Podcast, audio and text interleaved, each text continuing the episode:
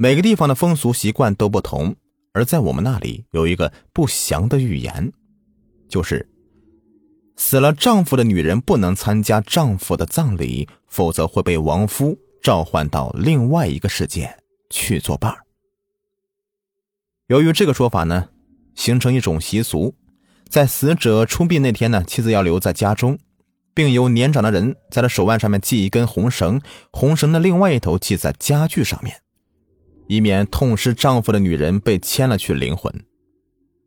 当我不幸的成为一个需要系红绳的女人时，我没信那个邪，硬是挣脱了所有的劝阻，去亲眼看了静入土。因为我不能让静一个人走，我一定要送她最后一程。那时我的心里只希望那个预言是真的，让我随她去吧。一个人在这世上面已经没有了任何牵挂，活着又有什么意思？倒不如与他在那个世界里再续前缘。从墓地回来的那天晚上，我刚洗完澡，照着镜子梳理凌乱的头发，我突然看到镜中的自己在眨眼睛。上帝呀！我发誓，我绝对没有动一下眼皮。但那个镜中人。却清晰的、毫无表情的在朝我眨眼睛，我吓坏了，使劲的用手揉揉眼睛，再睁开去看镜子时，那已经是一个再正常不过的自己了。我松了一口气，心里想着，一定是静的突然离去给我造成了太大的打击，精神都快崩溃了，幻觉，那一定是幻觉，我是该好好的休息一下了。或许是几天来的疲倦一并袭上来，我很快便睡着了。在梦里，到处都是静的身影，他朝我微笑，像恋爱时一样，送我很多鲜红的玫瑰，吻我，说他想我，问我愿不愿意跟他去一个美好的地方，还说不要怕，他会来接我。一早醒来，我发现枕巾湿了一大片。说不清是泪，还是汗水。来到公司，我像往常一样打印各种各样的文件。奇怪的是，我会莫名其妙的到同事身后去看他，却不跟他说话。我也不知道自己想看什么，而同事们也都各忙各的，没有人会理会我。当我回到自己的座位时，我看到刚刚打了一半又放下的文件已经全部打完了。哎，谁这么好心呢？帮我打完这些东西了？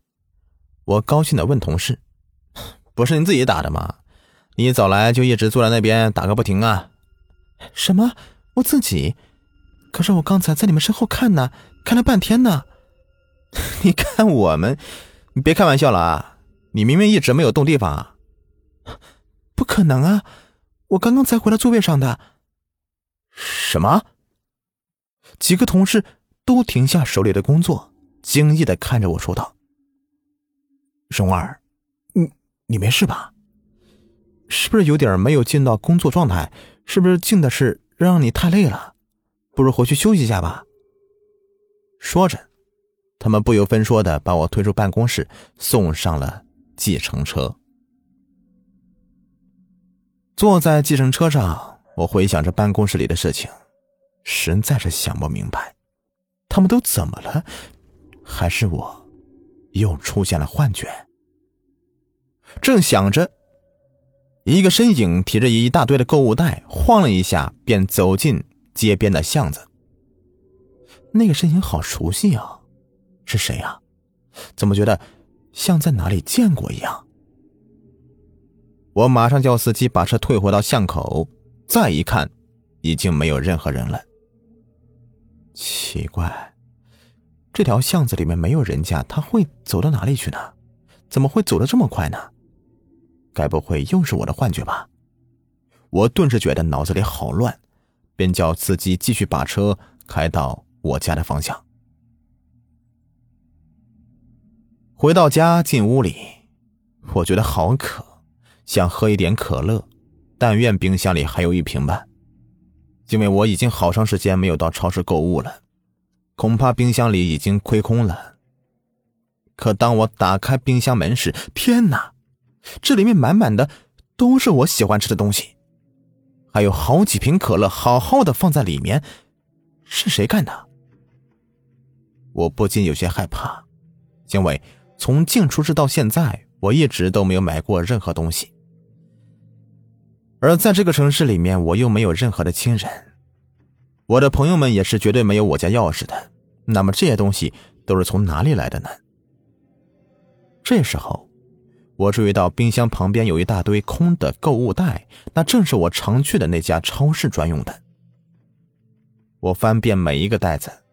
发现了一张用信用卡结账的账单，账单的日期正是今天。这卡号正是我自己的呀。再看看时间，正是我坐计程车回家时候。这究竟怎么回事？难道是我自己去买的这些东西？可是我怎么一点都想不起来呢？难道是我得了健忘症吗？或者是有人偷了我的信用卡？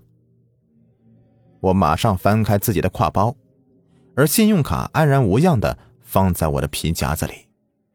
我紧张的浑身是汗，跑到浴室里面冲了个冷水澡，然后躺在床上大睡到晚上。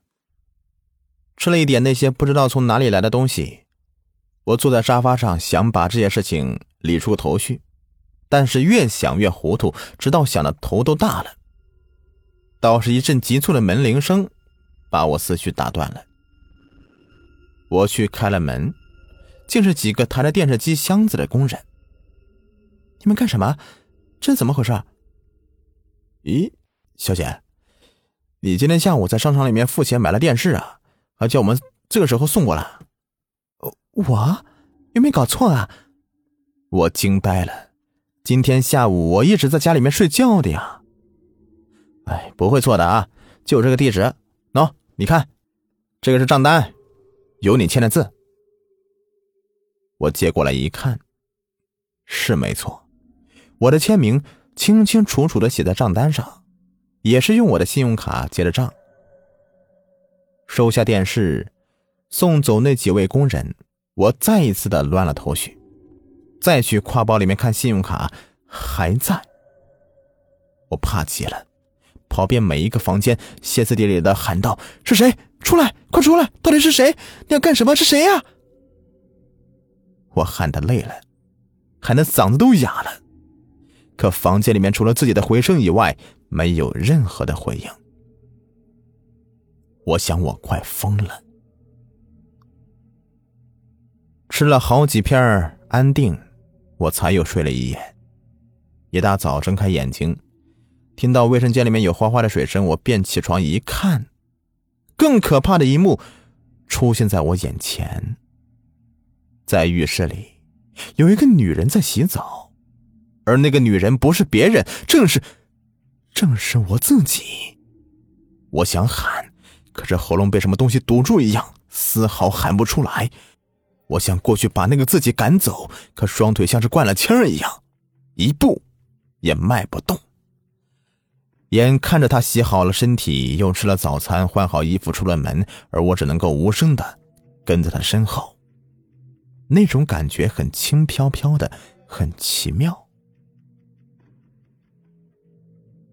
跟着他走在每天上班的熟悉的路上，邻居们都亲切的和他打招呼，却没有一个人理会我，更没有人听到我和他们说话。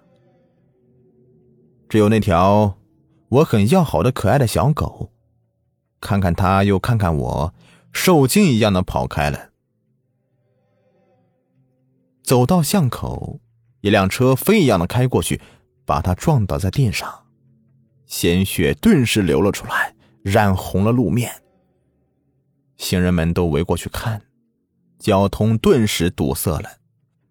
有人有目无睹的朝我撞过来。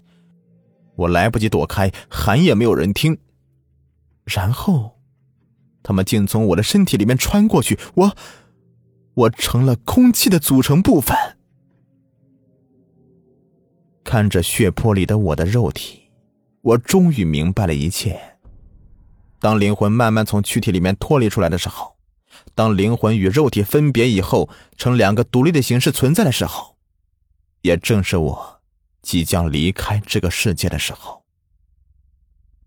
这时候，我看到在巷子的另外一头，静微笑的看着我，他向我伸出了双手，我没有迟疑的向他跑了过去，扑到他怀里哭了。静说：“你看。”我说过我会来接你的，等你参加过自己的葬礼，我们就可以上路了。那天，我看着他们将装着我肉体的棺材入土，听着神父为我念悼词，然后跟着静像蒸汽一样的升腾。静牵着我的手，我感到我们慢慢的与空气融合在一起，变得透明。也许只有过滤的如此纯净，才能够达到那个美好的世界吧。再见了，人间，能和静在一起是我最大的满足。现在我们过得很开心，有时候我会想起人间的亲人和朋友们，想给他们一个忠告：如果不想太早的过来我们这里，就千万不要去参加亡夫的葬礼，而且千万要用。红绳把自己的灵魂系牢在人间。好了，这故事呢就说完了。